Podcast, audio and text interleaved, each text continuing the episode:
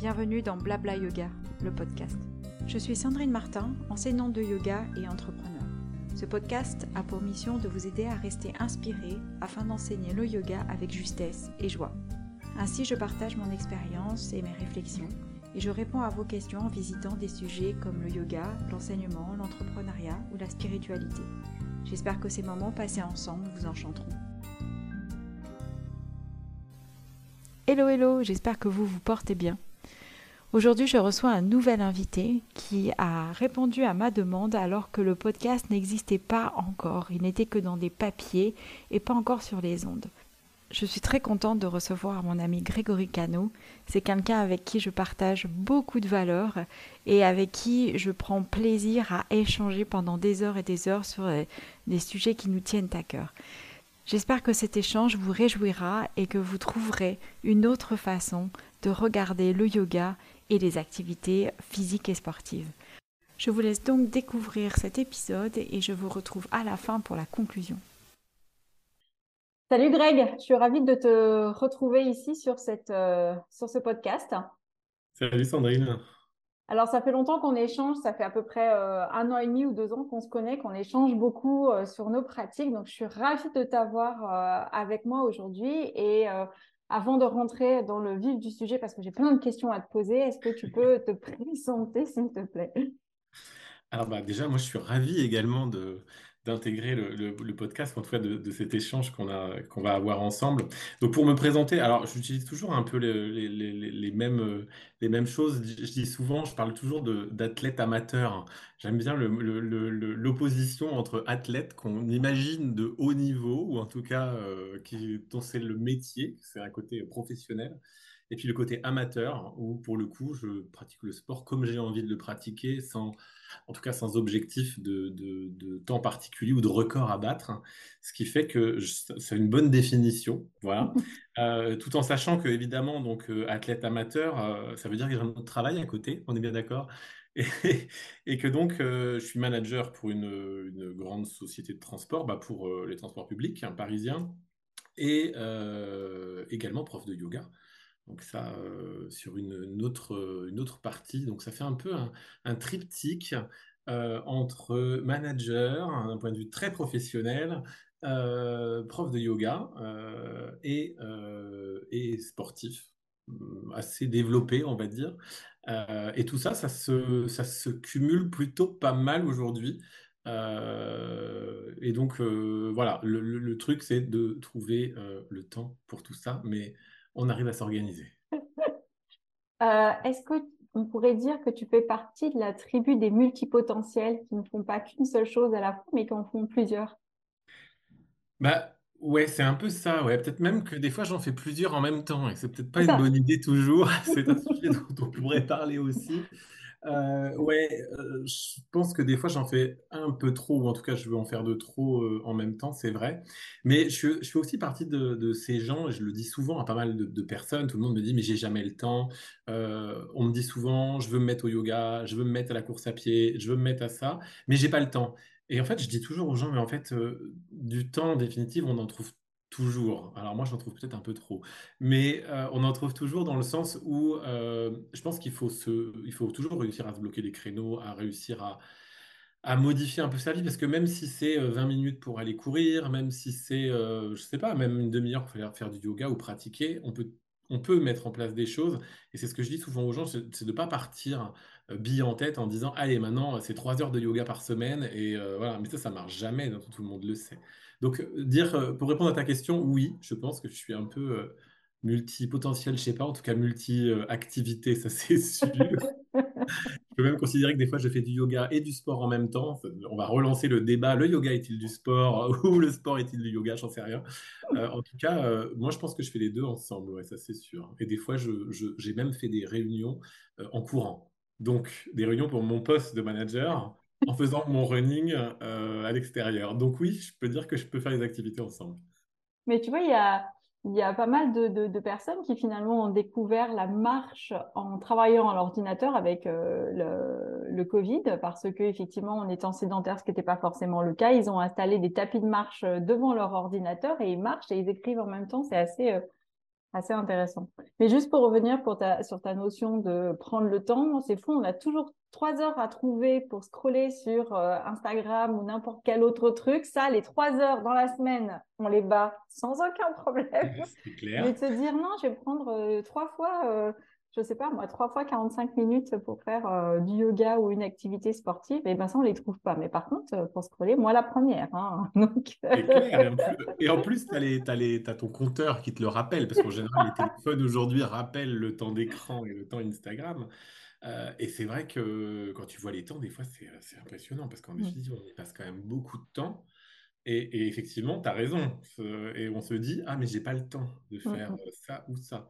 Bah oui, mais pourtant, quand on est sur ces temps d'écran en général, alors on peut être dans des déplacements, on peut être, euh, moi je me déplace à vélo, donc non, mais on peut être euh, dans les transports. et je pense que les gens, c'est beaucoup à ces moments-là qu'ils utilisent aussi leur temps d'écran. Donc peut-être sur des moments un peu des, creux, mais effectivement, on pourrait aussi se dire, eh ben, au lieu de faire mes quatre stations de métro ou cinq stations de métro euh, en transport, je les fais à pied dans ce cas-là, je ne vais pas faire euh, mes réseaux sociaux et donc je vais faire un peu de sport. Euh, mmh. ouais, je pense qu'on peut vraiment, si on organise un minimum sa vie, on peut faire beaucoup de choses, je pense. Mais c'est un vrai exercice, c'est un vrai, euh, dire, un vrai besoin d'énergie, de, motivation, quoi, pour le faire. Mais après, c'est une question aussi de priorité, là où on met la priorité sur ce qu'on a envie de faire. Si effectivement la priorité, c'est de garder une forme physique, ben, ça va passer en premier.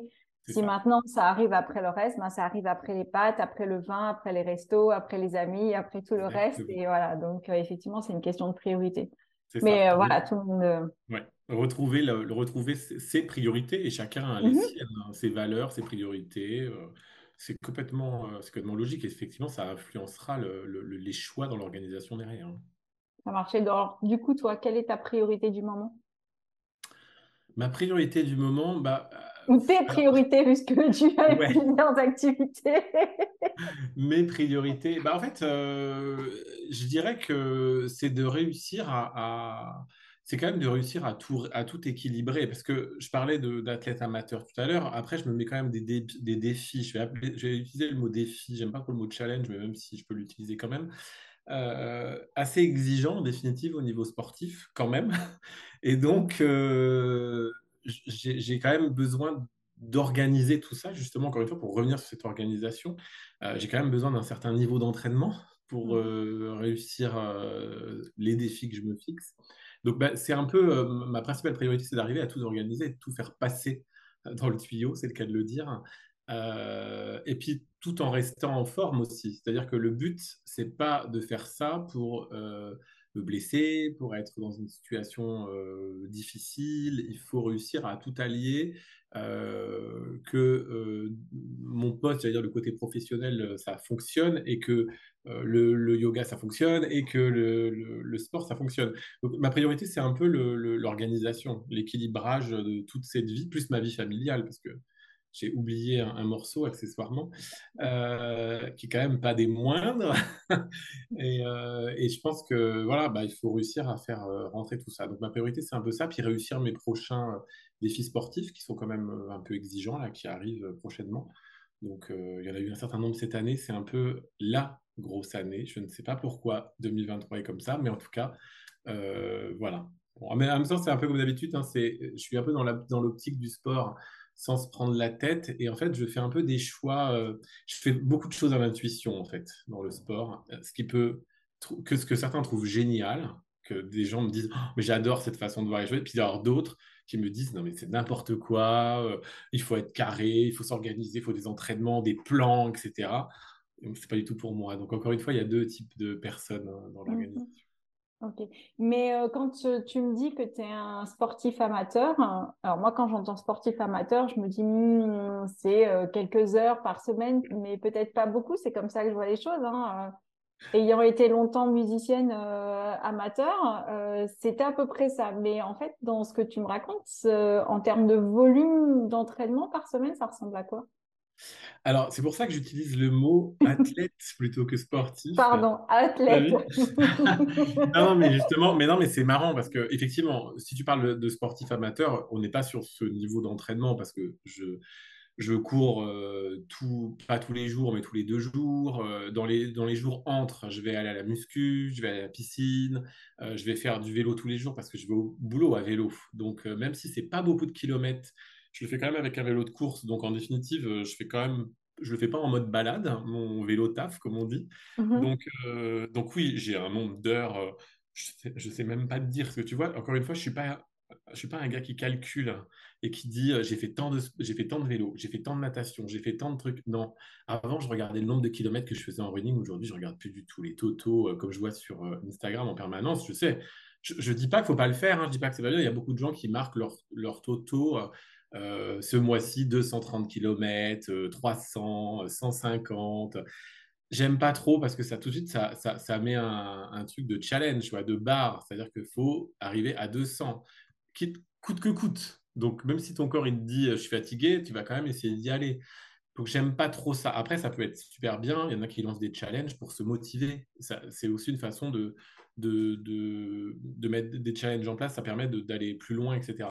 Donc, moi, pour te dire le nombre d'heures, j'en sais pas grand-chose parce que je, pense que j'en fais beaucoup par semaine.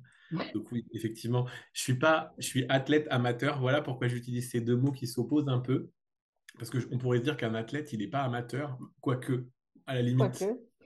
Un athlète peut être euh, une personne qui fait du sport à un niveau élevé ou avec, avec un, niveau donc élevé de, de compétences dans le sport ou de niveau sportif, je ne sais pas comment on peut, on peut dire ça, de technicité. Et puis en même temps qui est amateur parce qu'il n'en vit pas parce que euh, il n'est pas professionnel. Voilà. Donc moi c'est pour c'est tout à fait ça. Je suis pas professionnel, je suis pas sponsorisé, euh, j'ai pas de marque qui me soutienne, je paye toutes mes inscriptions, à part certaines parce que mon entreprise est sponsor de certaines certaines courses, donc j'ai quelques dossards, mais au final je suis pas invité. voilà. Donc j'aime bien remettre les choses au clair aussi. Donc, euh, quand je fais mes Ironman, je les paye. Hein. Mm. Et pour le coup, euh, c'est assez cher. Mais c'est vraiment la, distinction entre professionnels et amateurs. On le voit bien là dans la préparation des JO que euh, ceux qui participent aux JO sont amateurs, donc ne sont pas rémunérés ou n'ont pas de sponsor, etc. Donc c'est vrai que ça on rentre dans autre chose. comme dynamique en tout cas de, de, de travail et d'investissement. Donc c'est toujours un sujet un peu délicat.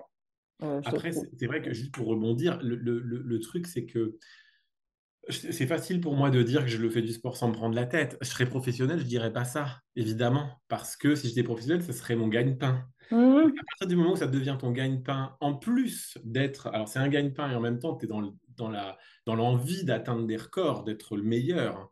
Donc, tu as deux paramètres. Tu as le paramètre euh, bah, célébrité, ou en tout cas le, truc, j'ai réussi ça, je suis le plus fort dans cette discipline. Et ça, c'est quand même assez valorisant, il faut dire ce qui est. Ce n'est pas une question d'ego, c'est une question de satisfaction d'arriver à ce niveau.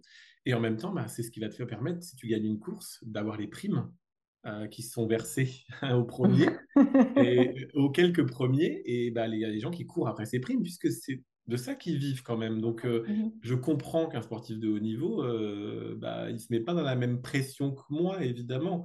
Mais, mais moi, justement, j'ai le choix. Donc, ce que je veux pas, c'est être, euh, comme je vois certaines personnes, qui sont à mon niveau à moi, hein, amateurs, et qui se mettent des pressions hallucinantes. Mmh. moi, je ne conçois pas comme ça. Mais après, encore une fois, hein, oui, ça reste ta conception, ta conception et la façon dont tu as envie de, de, pratiquer ou de. C'est pas une règle, c'est pas, il n'y a pas de règle, il faut faire comme ça. Hein. bien sûr, je dirais jamais ça. Mais moi non plus. c'est pas mon genre, hein, pour le coup. Les règles sont faites pour être euh, dépassées ou changées ou transformées. Ou en tout cas, voilà, ah, c'est notre côté rebelle à tous les deux.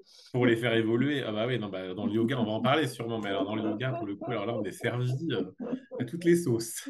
Absolument. Est-ce que tu peux me dire comment euh, ta pratique ou, ou ta façon de voir le yoga va alimenter ton, ton côté athlète ou comment, en étant athlète, tu alimentes ta pratique de yoga?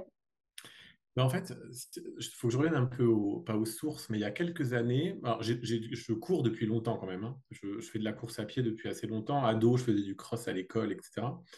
Euh, j'ai pas un passé super sportif parce que euh, je n'étais pas très très bon, etc.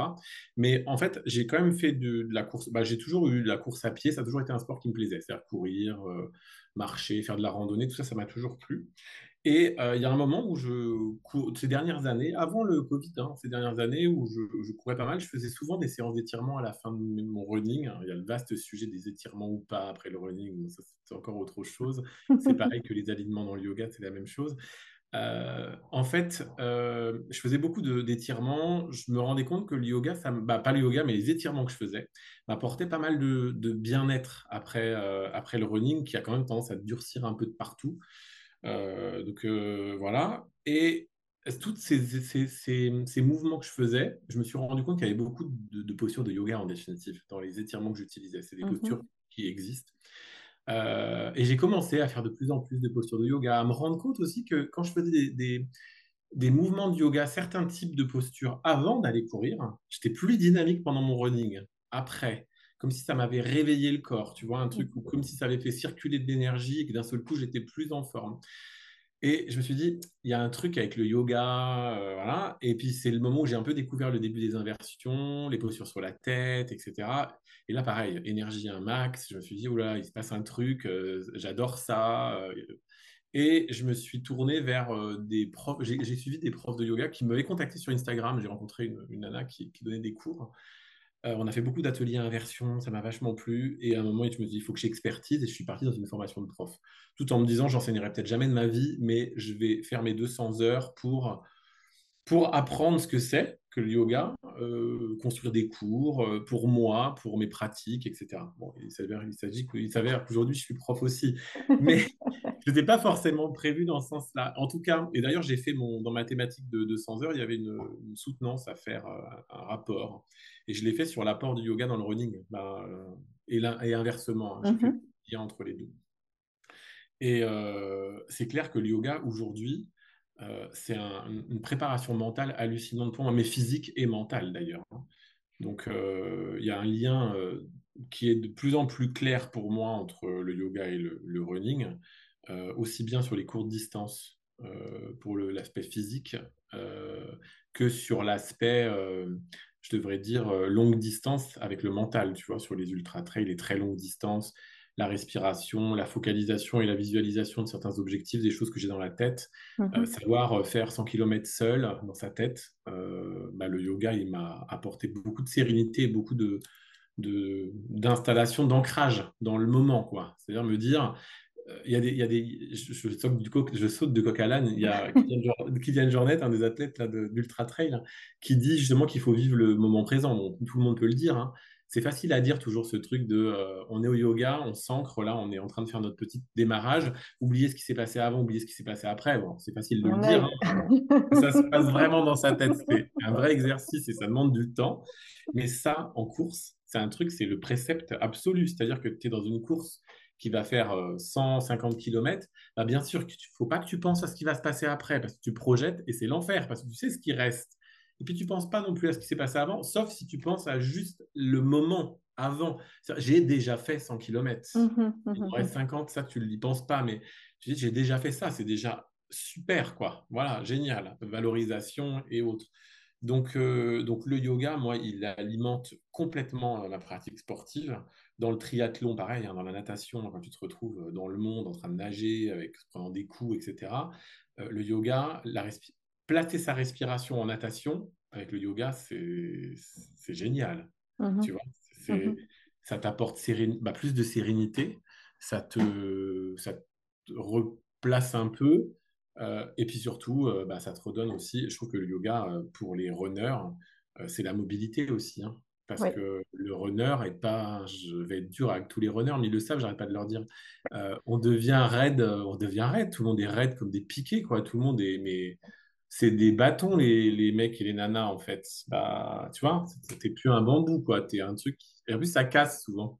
Mm tu vois, moi, je dis l'inverse aux, yogis en leur disant qu'après plein d'années de pratique, on est devenu trop souple et qu'il faut aller à la salle de sport et euh, retrouver un petit peu de cette dynamique parce que à force d'avoir étiré, assoupli, euh, ben, on ne sait plus comment se redresser. Euh, dès qu'on tombe, on ne sait plus comment se rattraper. Donc oui, ça va dans les deux sens. Il y a vraiment cette nécessité d'allier les deux, en fait.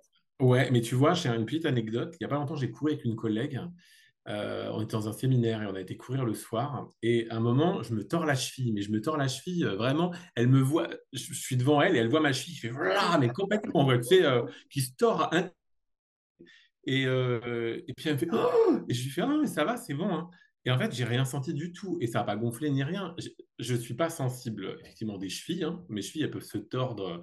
Je pense que je suis assez laxe, mais pas trop non plus. C'est-à-dire que je suis laxe ce qu'on pourrait euh, dire, comme tu l'as dit juste avant, dans le yin yoga ou dans certains yogas, on va aller chercher l'assouplissement maximal, l'étirement maximal, maximal, pardon, je vais y arriver. Euh, et donc, on va euh, faire que les muscles vont être un peu moins réactifs ou mm-hmm. moins, moins, dynamiques. Et ça va peut-être faire que des gens vont se blesser, peut-être, j'en sais rien. par contre, moi, je suis assez laxe au niveau de mes chevilles, mais je pense assez musclé, ce qui fait que mes chevilles ou alors c'est peut-être anatomique aussi. Hein. il y a sûrement une part de. j'ai ce patrimoine-là et je n'ai jamais une foulure de cheville. Alors peut-être que c'est aussi un patrimoine un peu génétique, tu vois. Euh, il y a des gens qui se tordent des chevilles en permanence. Moi, j'ai des copains runners, ils ont des chevilles euh, euh, énormes. Là, ils, sortent, paf, ils loupent un trottoir et paf, ils reviennent avec la cheville, elle fait le double de volume, quoi, tu vois. Moi, j'ai jamais eu ça. Ouais, tu as peut-être une laxité ligamentaire qui fait que euh, ça te permet d'avoir. Et justement, le fait de courir, de muscler, d'aller à la salle, ça permet de maintenir et, voilà.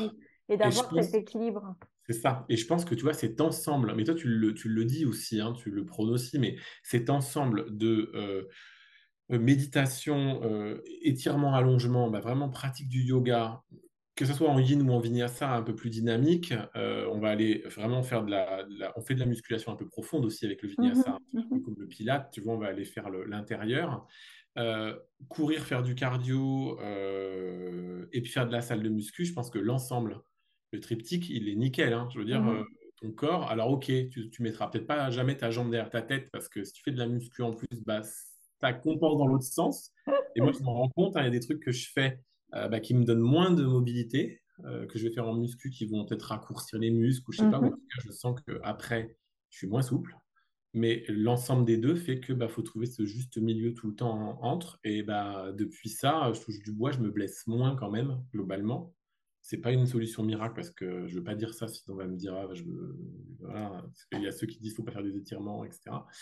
Euh, mais je pense qu'un mix de l'ensemble, petite, euh, ne pas négliger une partie plutôt qu'une autre. Je sais qu'il y a des choses qu'on n'aime pas faire, donc on ne les fait pas. Hein. Il y a la muscu, on n'aime pas, euh, certains n'aiment pas, d'autres adorent ça, d'autres détestent les étirements, il ne faut pas d'étirements. Après, c'est une question de proportion et, euh, et de proportion dans le temps. C'est vrai qu'en fonction de ce que l'on doit faire, si on a une compétition, si on a un temps de repos ou peu importe, on va changer un petit peu les proportions et c'est aussi savoir s'écouter par rapport à ça, de ne pas être un dingue en disant bah voilà je dois absolument faire euh, euh, tant de kilomètres ou euh, tant de répétitions ou tant de machins et de et, de mettre ça en avant cette cette, ce résultat quelque part et de pas savoir s'écouter, de mettre en avant comme priorité la, la, le, défi qu'on s'est lancé et pas du tout écouter ce qui, ce qui se passe. Parce qu'effectivement, on peut très bien dire, ben, euh, d'habitude, je fais 20 euh, répétitions et euh, bah, aujourd'hui, je vais en faire 22 et sentir ou pas sentir justement qu'à partir de 18, le corps il commence à dire non, mais en fait, aujourd'hui, ça va pas être possible par rapport à ce qu'on a fait, par rapport à nos émotions, au manque de sommeil, à ce qu'on a mangé, peu importe.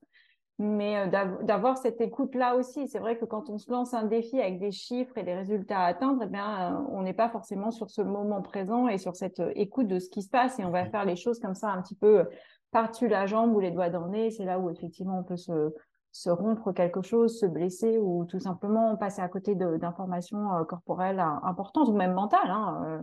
Oui, mais c'est exactement ça. Et en fait, c'est marrant parce que ça résume exactement le, le fait du pourquoi j'aime pas trop aujourd'hui le système des plans, en fait, tout fait, tu vois, des plans de sport. Bien sûr que les gens ont besoin d'un cadre souvent pour s'entraîner et, euh, par exemple, pour faire, euh, je sais pas, tel ou tel type de course, tu as un plan d'entraînement spécifique avec cette semaine, tu fais ça, la semaine d'après, tu fais ça. Ça donne une base. OK, cette base, elle est mmh. intéressante parce que, voilà. Et puis, elle est intéressante aussi pour certaines personnes qui n'ont pas le mental nécessaire pour faire les choses sans que ça soit écrit. Parce qu'il y a des gens qui n'ont pas cette capacité à se dire, moi, le sport, euh, moi, le sport, je peux le dire, c'est addictif. Donc, j'en fais parce que j'en ai besoin. j'ai pas besoin d'être motivé pour aller faire du sport. non, tu prends pas ton shoot d'hormones. c'est ça, j'ai pas besoin qu'on me dise, euh, comme j'adore le sujet qui avait été pris une fois par Bertrand Soulier à la kilo 42, qui disait, euh, qui disait, il y a des gens qui me disent bon courage quand je vais courir. Je dis, mais, mais, mais quoi du courage? Ben non, je n'ai pas besoin de courage pour aller courir. J'y vais parce que j'ai envie d'y aller. Et c'était intéressant parce que c'est vrai que c'est des, des, trucs qu'on dit. Moi, j'ai souvent des collègues, quand ils me voient partir, ils me disent, ah bon, bon courage. Hein.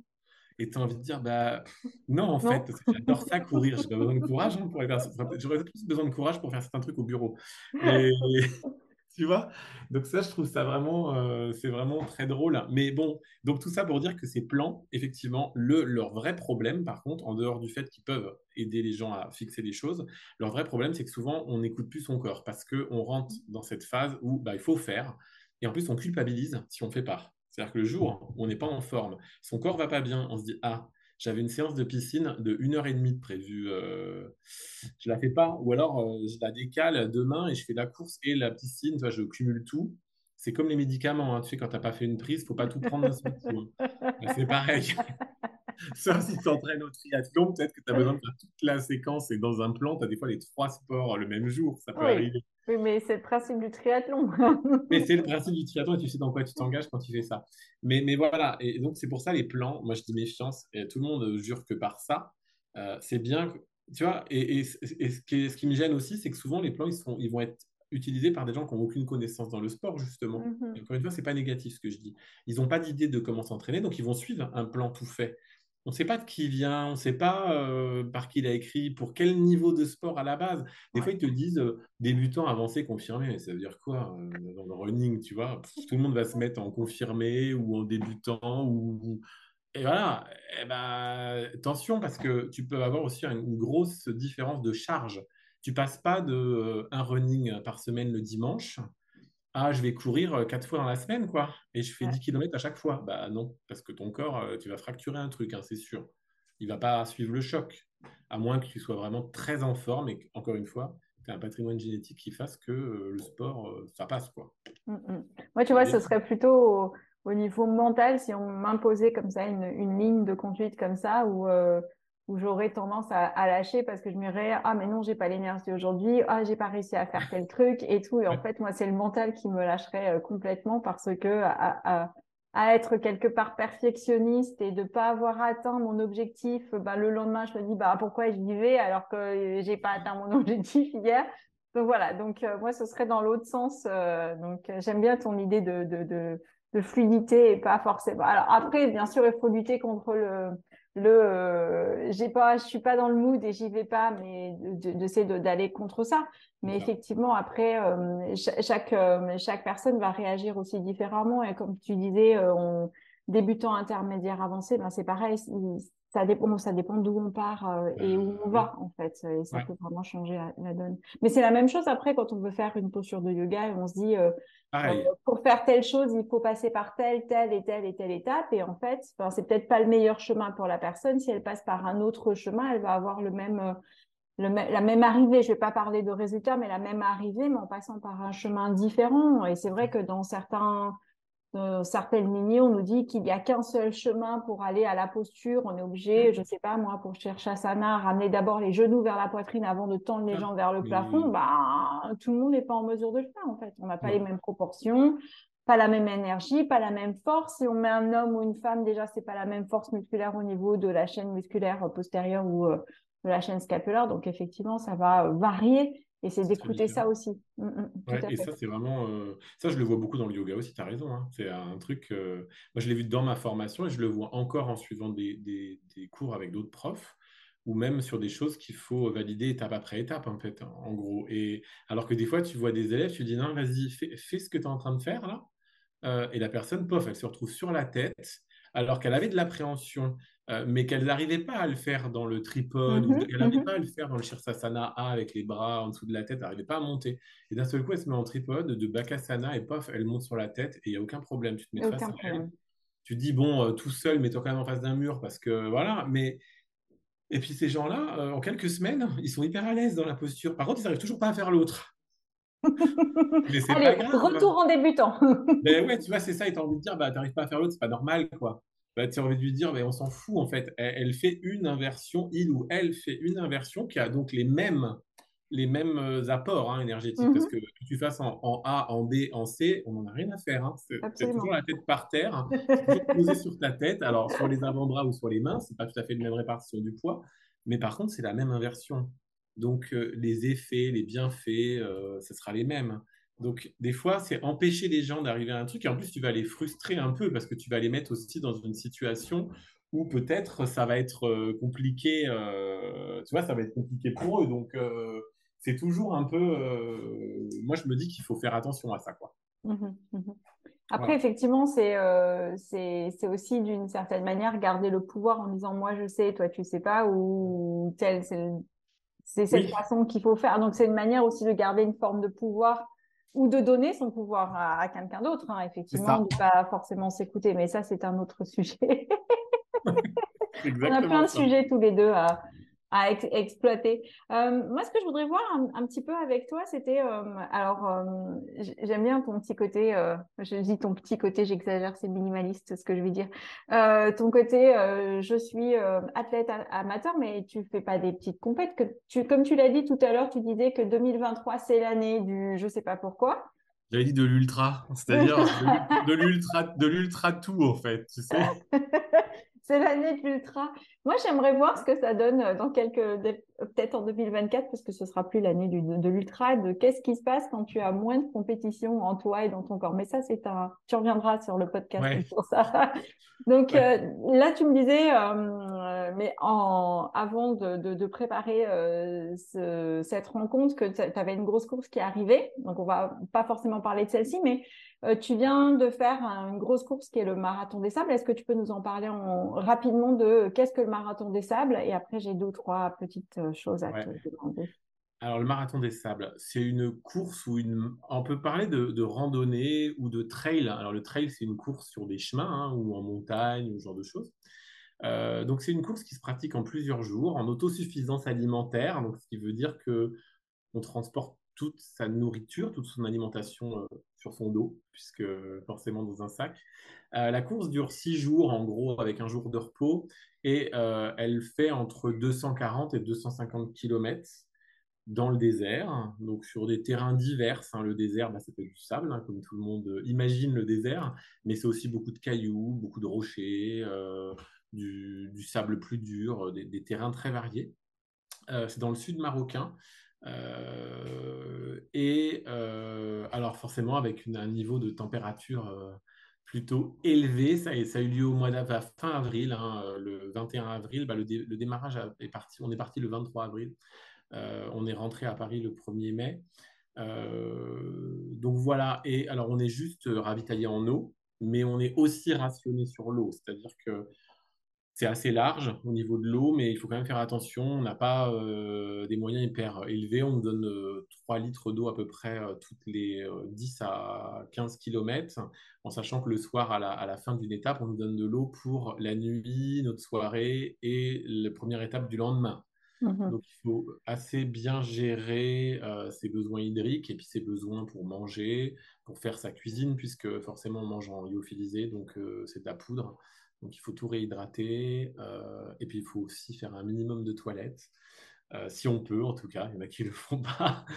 Euh, et, voilà, donc c'est ça la course. On est à peu près 1000 personnes. Et cette année, on était même un peu plus, je crois qu'on était 1100 cette année.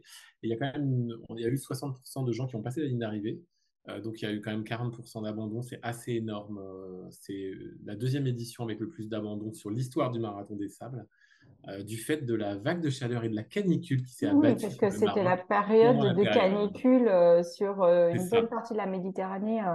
Voilà. Et, ce que j'ai pas dit, c'est que c'est une course en, en étapes. Hein. donc, on on fait pas les 240-250 km d'un seul coup, mais chaque jour, on a une nouvelle étape, un peu comme si on faisait, je sais pas, le Tour de France ou un truc comme ça. On part, on fait une étape. Donc, la première, 36 km, on dort, on repart le lendemain, 32 km, on repart le lendemain, 34 km. La grosse étape, 90 km, qui peut se pratiquer en 36 heures maximum. Donc, en définitive, euh, souvent, ça dépasse les 24 heures, hein, ce qui fait qu'on arrive le lendemain euh, du, départ et on a une journée de repos qui est amputé du temps, ça dépend de combien de temps on met, quoi, en fait. Plus on mhm. arrive tard, moins on a de repos. Et on repart le surlendemain pour l'étape marathon, qui fait 42 km, donc. Et qui ça se termine par, au à l'étape marathon, on est, on est finisher, on a la, médaille. Et ensuite, le lendemain, il reste avec les familles qui veulent venir. il y a une étape solidaire pour le soutien des projets solidaires, création de puits pour des villages, etc qui fait 9 km. Cette année, elle faisait 9 km, les autres années, c'était 6. Et après, l'épreuve est terminée. Donc voilà, c'est un, une grosse aventure humaine, on va dire. Ça marche. Et du coup, dans, ce, dans, ce, dans cette course, comment ça se passe? Euh, tu... enfin, J'imagine que chaque, euh, chaque participant fonctionne différemment, mais est-ce que vous êtes euh, seul du début jusqu'à la fin ou est-ce que vous courez en groupe? Est-ce que tu as créé Est-ce que tu étais dans un groupe? Euh, Enfin, là, comment ça fonctionne? Parce que moi, je m'imaginerais. Alors, je ne suis pas du tout, euh, du tout sportive dans, cette dynamique-là, mais euh, j'aurais du mal à me dire être à la fois seule, c'est bien parce que ça permet de gérer son propre mental, son rythme, etc. Mais en même temps, la solitude peut être un défi et en même temps, le besoin de se retrouver avec d'autres personnes peut être une bonne source de motivation, une bonne source de, solidarité aussi. Donc, comment ça fonctionne? Alors en fait, à la base, moi je suis parti avec euh, deux copines avec qui je fais de l'ultra trail, donc des, distances assez longues. On se retrouve dans des tentes euh, là-bas et ils installent des tentes en fait sur le bivouac. Et dans chaque tente, on est huit personnes. Donc déjà, on se retrouve euh, dès les premiers jours à huit dans une tente. Et c'est d'ailleurs c'est drôle, les, gens prennent leurs habitudes parce que on s'installe à un endroit dans la tente, c'est des tentes berbères avec des grands tapis, puis juste une toile dessus, hein, c'est ouvert des deux côtés. Tout le monde se remet toujours au même endroit. C'est-à-dire qu'il y a vraiment un truc qui s'installe. Sécurité. voilà, moi je suis arrivé, nous on est arrivés les trois, euh, les deux copines et moi, on est arrivés, il y avait déjà des personnes dans la tente, euh, on a pris les places qui restaient, on s'est toujours remis de la même façon, même quand on arrivait en premier après sur les, autres étapes. Donc c'est très drôle, c'est il y a ce côté euh, se rassurer, sécurité, etc. Et donc, on avait l'intention de le faire tous les trois tout le temps. Donc on est parti à trois. On s'est vite rendu compte sur la première étape qu'on n'allait pas rester tous les trois. Mhm. Parce que, euh, alors on était deux à courir à peu près au même niveau, mais malgré tout, tu te rends compte que de toute façon, ce qui est difficile, c'est qu'à un moment, tu vas rentrer dans ta tête. C'est-à-dire que c'est des courses qui sont tellement difficiles pour le mental que tu peux parler par moment et des moments, tu n'as plus envie de parler. Donc soit tu restes avec la personne et tu parles plus, soit euh, tu, tu, te mets dans ton monde et tu pars. C'est-à-dire, euh, voilà. Et donc, à un moment, on n'allait plus vraiment à la même vitesse, les trois. Et donc, on s'est retrouvé un peu, moi, je me suis retrouvé en tout cas dans ma tête et j'avais besoin euh, de. de la, première étape, ça a été compliqué. c'est l'acclimatation, 36 km, j'ai mis plus de 8 heures. C'était très long, il faisait chaud l'après-midi et, et je, je, me suis beaucoup trop projeté en me disant il reste 200 quelques kilomètres je vais jamais y arriver, 90 euh, km dans une étape, non mais n'importe quoi, etc., Je suis arrivé déprimé le soir, c'était un enfer. Euh, ça a été vraiment difficile la première étape, et donc j'ai eu besoin d'être seul en fait. Mmh donc euh, je te dirais, tout, s'est géré comme ça après. À un moment, j'ai retrouvé cette copine sur le 90 km la nuit. On a fait la nuit ensemble. Par contre, tu vois, on a fait toute l'étape de nuit, et ce qui était bien parce que euh, les 30 km dans le désert, dans les dunes, euh, la nuit, euh, c'est bien de ne pas être tout seul, quoi. j'ai trouvé que c'était mieux, quoi. Bon, après, tu croises des gens, il y a toujours quelqu'un quelque part, mais sur des très grandes distances, ça se s'effiloche, c'est-à-dire que les gens sont très proches au début, puis après. oui, ça fait des, très, enfin, des petits, bouts, ouais, tout à personne, Et puis tu vois plus personne pendant 20 minutes, quoi. Hum, hum, hum, Donc, je dirais, bah voilà, il y a le groupe. Par contre, on s'est toujours retrouvés tous les soirs dans la tente, les huit personnes. Alors, il y en a deux qui ont, dû abandonner sur des problèmes physiques, mais on était quand même six dans notre tente et les six sont restés hyper soudés. Aujourd'hui, on a un groupe euh, WhatsApp encore, on échange encore là après les choses. Ils habitent un peu partout en France, dont deux Français qui sont d'ailleurs en Côte d'Ivoire, donc euh, pas du tout euh, en France.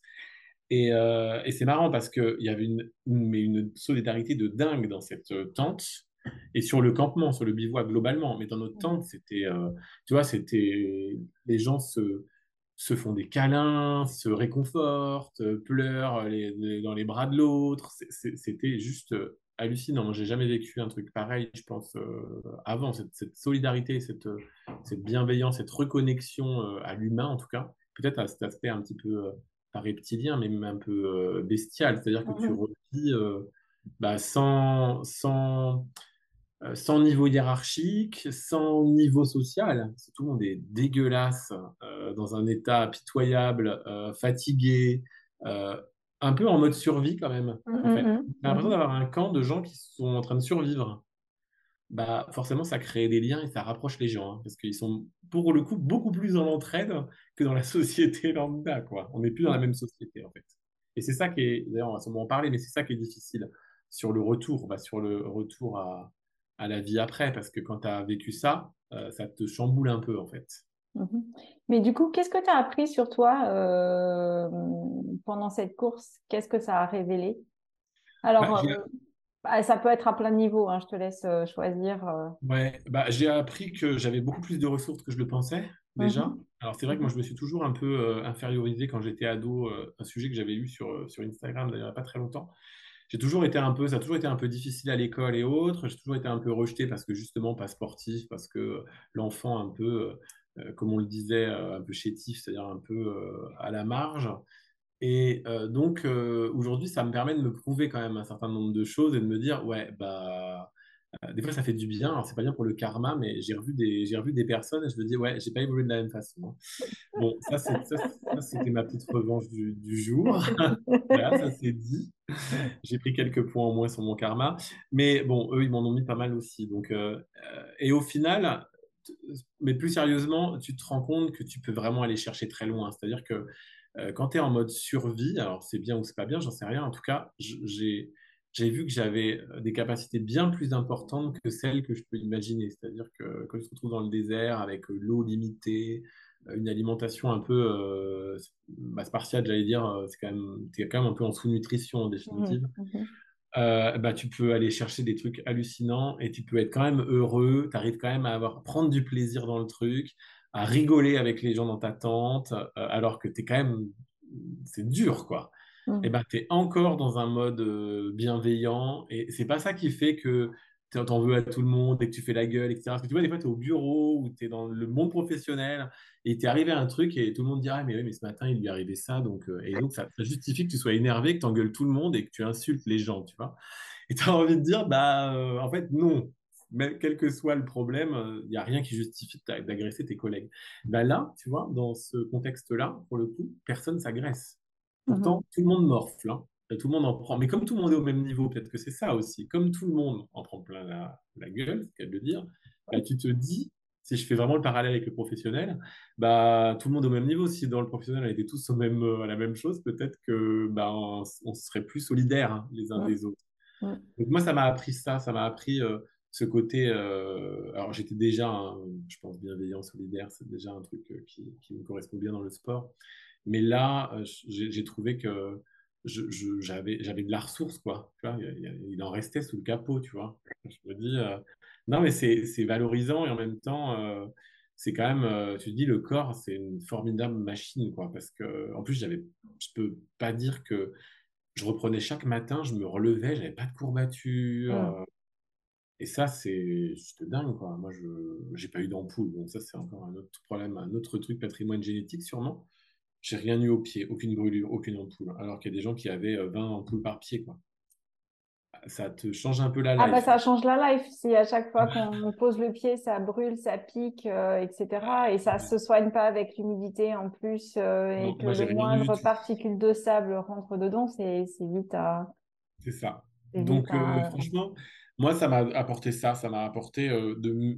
J'ai l'impression de mieux me connaître encore en fait, de mieux me connaître dans le dans les limites du sport. Et, et d'ailleurs, je me suis rendu compte que je pouvais. Alors, je ne devrais pas dire ça, ça fait vraiment. Euh, je peux aller encore plus loin, tu vois. Ça fait prétentieux, c'est ça? Ben, Ça fait prétentieux, et puis aussi, ça fait euh, est-ce que c'est nécessaire d'aller plus loin, tu vois? Tout à fait. C'est une question qu'il faut se poser aussi, parce que je pense que c'est quand même usant pour le corps aussi. Hein.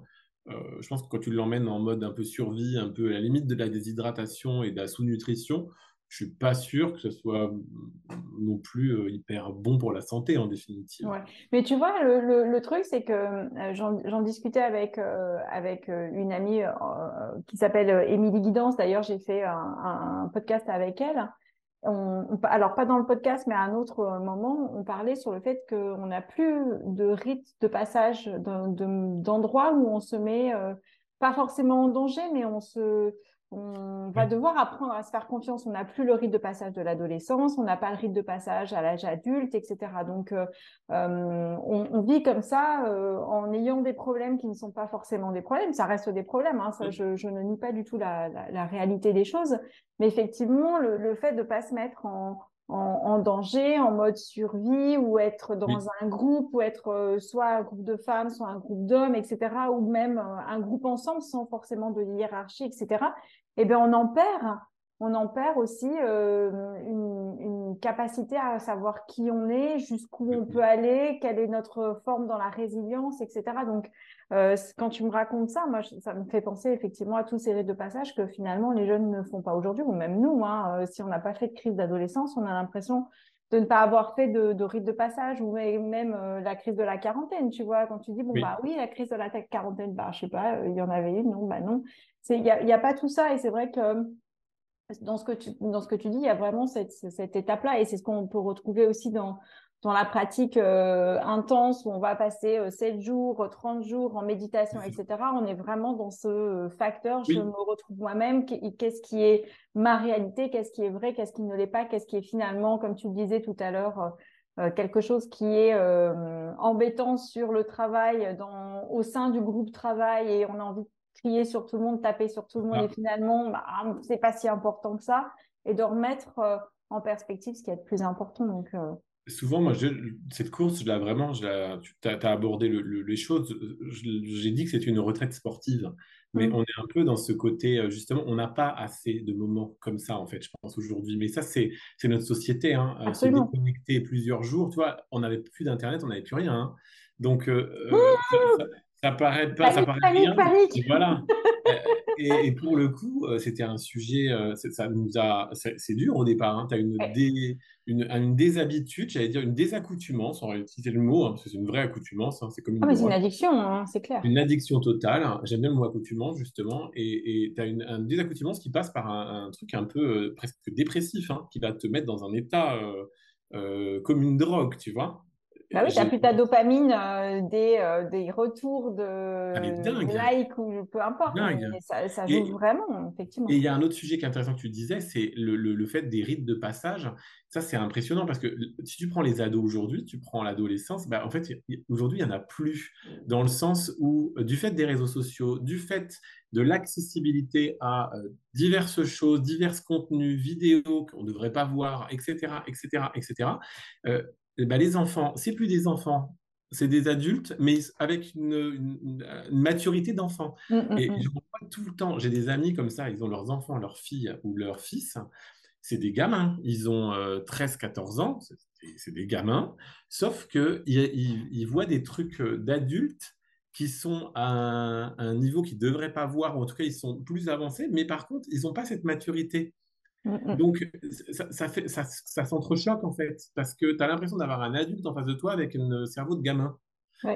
Et, là, ça marche pas. Et donc, eux, ils vont passer dans cet âge adulte sans être passés vraiment. Il n'y a pas eu de changement, c'est tout en mêlé. Et puis, ils vont continuer comme ça toute leur vie. Et en fait, effectivement, tu n'as plus de rythme de passage. Et en plus, ça s'arrête jamais. Donc, tu n'as pas de moment où tu te poses, tu n'as pas de moment où tu arrêtes Internet, tu n'as pas de moment où tu te dis pendant quatre jours, on passe en famille, on consulte plus rien, on est ensemble et point barre, on vit des activités, des trucs fun, on s'amuse, etc. Ça, il y avait plus. Euh, alors, je vais pas faire le vieux con, mais il y avait plus avant parce qu'on n'avait pas cette tentation de ces réseaux et tout ça. C'était facile à faire. Et puis là, c'est tellement accessible, c'est tellement facile à Aujourd'hui, c'est trop compliqué. Tu, vois, attends, tu as une location, tu n'as pas de Wi-Fi. Non, mais imagine, avec des ados. Tu fais une location, il n'y a pas de Wi-Fi dans ta location. Non, mais. Il n'y a pas que les ados. Hein. Tes, vacances, tes vacances, elles sont. Oui, il n'y a pas que les ados. Tes vacances, elles sont foirées direct. Hein. À la tête, euh, euh, ça fait du boudin C'est clair, c'est clair. Mais du coup, toi, comment tu as fait pour revenir euh, au sein de ta famille, au sein de tes activités autres ben, après ça? C'est vrai que ça a été difficile. J'ai quitté le bureau, je suis parti directement au Maroc. Euh, ensuite, je suis, quand je suis revenu, je suis revenu à Paris, je suis reparti directement dans le sud retrouver la famille. J'avais une semaine de plus de vacances derrière. En fait, j'avais posé 15 jours de façon à avoir une semaine tampon en fait euh, entre le retour du désert et le boulot, en tout cas, mon activité principale. Je me suis dit, là, il me faut une zone de décompression, je pense. Mhm. Euh, et j'ai retrouvé ma famille. Donc déjà, j'ai retrouvé que les, les, personnes proches, vraiment très proches. Ça m'a permis de, de, revenir dans un contexte ultra connu, euh, posé. Euh, et en vacances, c'est pas en revenant avec la gestion de l'école. voilà, avec des gens qui m'attendaient et mhm. puis qui avaient envie que je raconte des trucs. Et puis surtout qui était bienveillant avec moi, tu vois. Voilà, mmh donc euh, ça, c'était le principal. Mais c'est vrai que j'ai été, je pense qu'on pourrait leur poser la question, mais j'ai été euh, assez absent cette semaine-là. En tout cas, absent, j'étais présent physiquement, mais je pense que j'étais un peu absent mentalement, tu vois. Et il m'a fallu des semaines, en fait, les semaines qu'on suivi. Déjà, en plus de la récup où euh, j'avais l'impression de plus avoir de respiration pendant un mois, mais j'étais mmh beaucoup plus essoufflé. ça, c'est une chose, mais j'étais surtout ailleurs, c'est-à-dire que j'ai eu envie de retourner dans le désert. Pourtant, j'ai tout fait dans le désert. Hein. Je veux dire que je m'en suis pris bien plein la Mais j'avais envie d'y retourner. Mmh. D'y retourner par ce côté euh, euh, grisant du, de, de, la beauté du paysage et de l'hostilité en même temps. J'ai n'ai mmh pas arrêté de dire dans, mes, dans les, les, choses que je racontais aux gens ou dans ce que j'ai pu écrire, j'ai pas arrêté d'écrire l'opposition des forces là entre le, le la béatitude du truc de voir ces paysages et d'avoir envie de se poser par terre, s'asseoir et de plus bouger et de rester là. Parce que il n'y a, pas, y a aucun bruit, il n'y a pas un son, tu n'entends rien dans le désert. Tu entends juste le bourdonnement dans tes oreilles. quoi. J'adore, ça me manque. De, que tu peux avoir dans l'oreille, il n'y a pas un son. Si tu peux entendre des petits craquements de petites bestioles qui passent dans le sable ou un, buisson d'épines qui, qui bouge un peu parce qu'il y a un peu de vent ou un peu d'air c'est bluffant, c'est beau, et en même temps, tu te dis, je reste ici euh, quelques heures sans eau, je meurs. Je meurs, c'est clair. Parce qu'il fait 50 degrés, tu vois. Et donc, il fait une chaleur hallucinante, le sable est bouillantissime. Et, donc, voilà, c'est beau et c'est mortel en même temps, tu vois. Cette double opposition, tu as l'impression d'être sur une planète, euh, une autre planète. C'est n'est mhm. pas quelque chose que tu connais dans le quotidien. Euh, dans le quotidien, tu retrouves, voilà, ça, revient un peu sur les rites, encore une fois, mhm. un truc tu n'as pas vécu avant. Donc, j'avais jamais vécu un truc pareil. Donc, euh, donc voilà, c'est un peu ce côté euh, d'opposition euh, qui est juste dingue, en fait. Ça marche. Bah, c'est chouette. Moi, c'est toujours, je trouve ça toujours intéressant de savoir comment on revient après une expérience comme celle-ci, que ce soit encore une fois de la méditation ou autre, comment on arrive à est-ce que, mais tu l'as justement dit, est-ce qu'on arrive à revenir? Parce qu'effectivement, pendant un temps, on reste dans son univers, on reste dans sa tête, on reste dans son expérience, et même si on, on, fait des liens, on a du mal à se raccrocher. Et puis en même temps, on se dit, mais est-ce qu'on a envie de revenir à ce que c'était avant? Et, ouais, et c'est comment intégrer les deux en fait finalement, comment vivre euh, au mieux avec euh, et cette expérience richissime et les choses qu'on doit assurer aujourd'hui parce que euh, c'est pas fait ou tu as choisi une vie qui fait que tu ne vas pas être dans le désert tout le temps ou en course tout le temps? C'est ça. Bah, est-ce que je suis vraiment revenu, tu vois, pour répondre à ta question euh, Je ne suis, je suis pas sûr, en tout cas, je, suis revenu, bien évidemment, parce que je suis revenu, comme tu l'as dit, euh, il y a des choses qui te remettent dans le bain, hein, ton monde professionnel, tout, tes amis, euh, la famille, des choses qui te remettent dans le bain. Mais j'y suis quand même encore un peu, tu vois. Je suis pas sûr que je sois vraiment revenu. C'est pour ça que je ne pense pas que j'ai de, j'ai de recettes miracles pour le retour, parce que d'ailleurs, pour en discuter avec les deux personnes avec qui je suis parti, euh, il y a une des personnes qui, qui, me, qui, me, dit souvent dans les échanges aujourd'hui, elle me dit, mais en fait, il y a plein de choses aujourd'hui que je vois plus tout de la même façon. Mmh, ça, mmh, ça mmh. m'emmerde, ça, j'ai plus envie de m'en occuper, euh, ça, je trouve que ça sert à rien, euh, j'ai relativisé sur plein de trucs, je vois plus les gens de la même façon, il y a des situations qui me saoulent au possible. Et c'est drôle parce que, et, et peut-être même qu'on change des choses. On, tout à fait ça influence des changements en fait dans sa vie. Et c'est pour ça d'ailleurs, c'est pareil sur une retraite. Hein.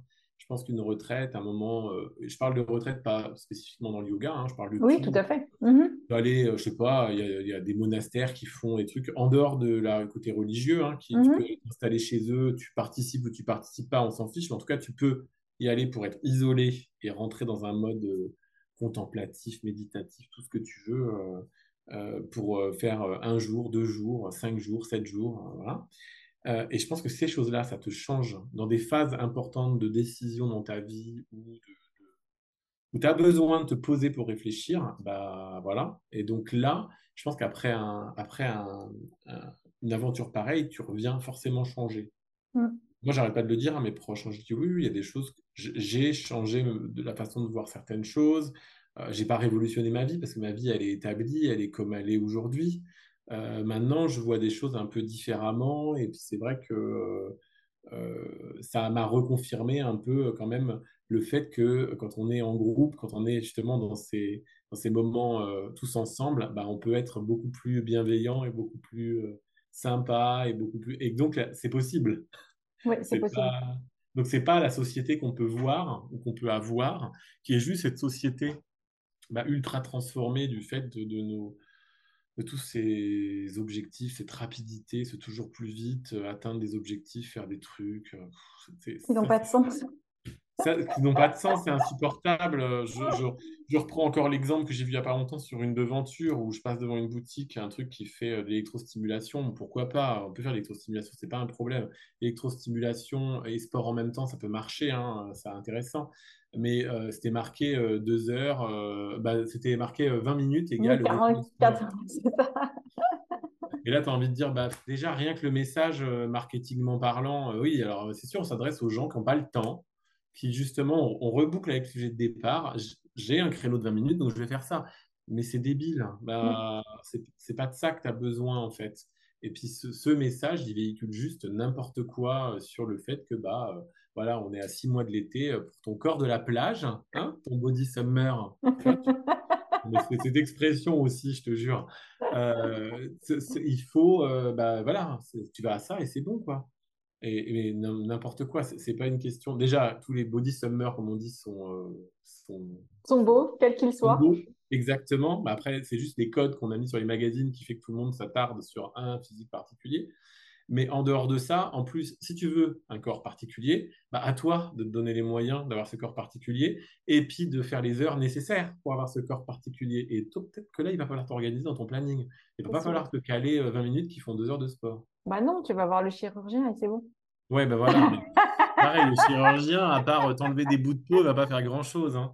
Je veux dire, ça va ressembler à rien, quoi. Mais, mais bon, après, chacun fait ce qu'il a Ça reviendra l'année prochaine, ce sera le sujet de l'année ah, Ouais, et puis, et puis, en plus, dans, puis en plus, dans le fond, si t'as pas la... Ce que dis tout le temps, si t'as pas cette mobilité de corps, l'équilibre, le, cette, cette, force musculaire qui t'est nécessaire tous les jours, parce que c'est bien beau d'avoir un corps qui est beau, machin, truc bidule, et qui est beau par rapport à quoi, on n'en sait rien, mais... mais imaginons qu'on prend les standards euh, qu'on voit dans les magazines. Bah, ce corps, il est intéressant s'il te permet euh, de prendre ton paquet de farine en haut de ton armoire, il te permet de te faire tes lacets euh, sans devoir crier en te baissant. Mmh. Oh, parce que tu peux être hyper balèze et si tu peux pas te plier en deux pour faire tes lacets, c'est juste horrible. Et moi, j'en vois tous les jours hein, à la salle de muscu. Hein. Ils ramassent un truc par terre, j'ai l'impression que c'est des vieillards. Mmh, mmh, ils ont 25 ans, ils ont les épaules qui passent plus dans les portes. Ok, pourquoi pas hein, C'est un standard. Par contre, c'est juste physique, donc, parce que c'est juste de l'image, puisque derrière, c'est même pas pratique dans la vie quotidienne. Donc, euh, non, et puis en plus, ça amène parfois de la souffrance. En plus. Ah oui, ton euh, corps, c'est un peu un outil quand même. Tu t'en sers tous les jours pour faire plein de choses. le plus longtemps possible. C'est ça. Et voilà, moi, je parle, je parle, toujours, je dis toujours à mes yogis, je dis le but du yoga, euh, en dehors de l'aspect spirituel, de tout ce que vous pouvez y trouver si vous avez envie de trouver quelque chose, c'est de rester mobile, en fait. Mmh déplacer confortablement, de ne pas avoir trop mal, de soulager ses douleurs, euh, de, de, vieillir, de vieillir bah, souple, de vieillir, euh, j'aime pas le mot souple parce que ça va tout de suite dire je suis pas souple, mais de vieillir euh, bah, pas trop raide, quoi, tu vois, de garder de la souplesse. Et c'est vraiment comme ça que je vois le, le, yoga et d'ailleurs le sport en général. Hein. Mais tu vois, la souplesse pour beaucoup de personnes en... dans, la deuxième, dans leur deuxième partie de vie, alors si tu veut sa deuxième partie de vie, c'est de pouvoir euh, tourner la tête facilement, se plier, faire ses lacets comme tu dis, attraper la tasse en l'air et, euh, et se déplacer au rythme où on a besoin de se déplacer, monter les démarches, euh, des escaliers tout simplement, ou se lever du lit. Donc, euh, c'est déjà pas mal. Mettre sa ceinture dans sa voiture, on va chercher derrière, là, et on se fait craque les lombaires et le, la ceinture scapulaire. et tout est coincé. Et tout est coincé, on va chez l'ostéo. Ça marche. Et bien sur cette, euh, sur cette image de mobilité, d'entretenir la mobilité pour nos vieux os, n'est-ce pas? Merci beaucoup, Greg, d'avoir participé à, cette, à cet épisode. Bah, je suis toujours ravie de te retrouver. Merci Sandrine pour l'invitation. Avec plaisir et à bientôt. Je laisserai en, commentaire tout ce qu'il faut pour pouvoir te joindre si on bah, veut. Faut pas hésiter. je réponds à toutes les questions gratuitement. Et donc, tu proposes des programmes tout faits pour qui veut. C'est ça, voilà, exactement. Bien, évidemment, c'est évident. Non, alors non, je ne, propose pas de programme du tout. Euh, je peux répondre à des questions et ça sans problème et même aider des gens euh, dans leur parcours. Ça, il n'y a pas de problème, mais je dirais plutôt les aider dans leur réflexion et dans euh, la façon dont ils ont envie de voir les choses, puis de voir par rapport à leur motivation, à leur énergie, ce qu'on peut faire. Mais non, je ne proposerai jamais de plan tout fait ni de programme. Ça, va complètement à l'encontre de tout ce que je, je, veux mettre en avant. Ça marche. Je te remercie beaucoup. Et puis, euh, bonne suite. Merci, à bientôt. Merci, à bientôt. Alors, il n'était pas dingue cet échange? Ce que j'apprécie dans mes euh, partages avec Greg, c'est la joie qu'il sait communiquer, c'est la joie qu'il partage autour de lui dans ce qu'il fait, même quand les temps sont délicats et difficiles. Et parfois, quand je me retrouve dans une situation un peu euh, buesque ou, difficile, je me mets dans cette posture et je me dis, qu'est-ce que ferait Greg à ma place? Et je peux vous assurer que ça me donne une patate pour essayer les choses, pour essayer sans attendre de résultats. J'espère que cet épisode vous aura plu et que vous aurez euh, trouvé plein de petites astuces. Je vous dis merci pour votre attention et à la semaine prochaine.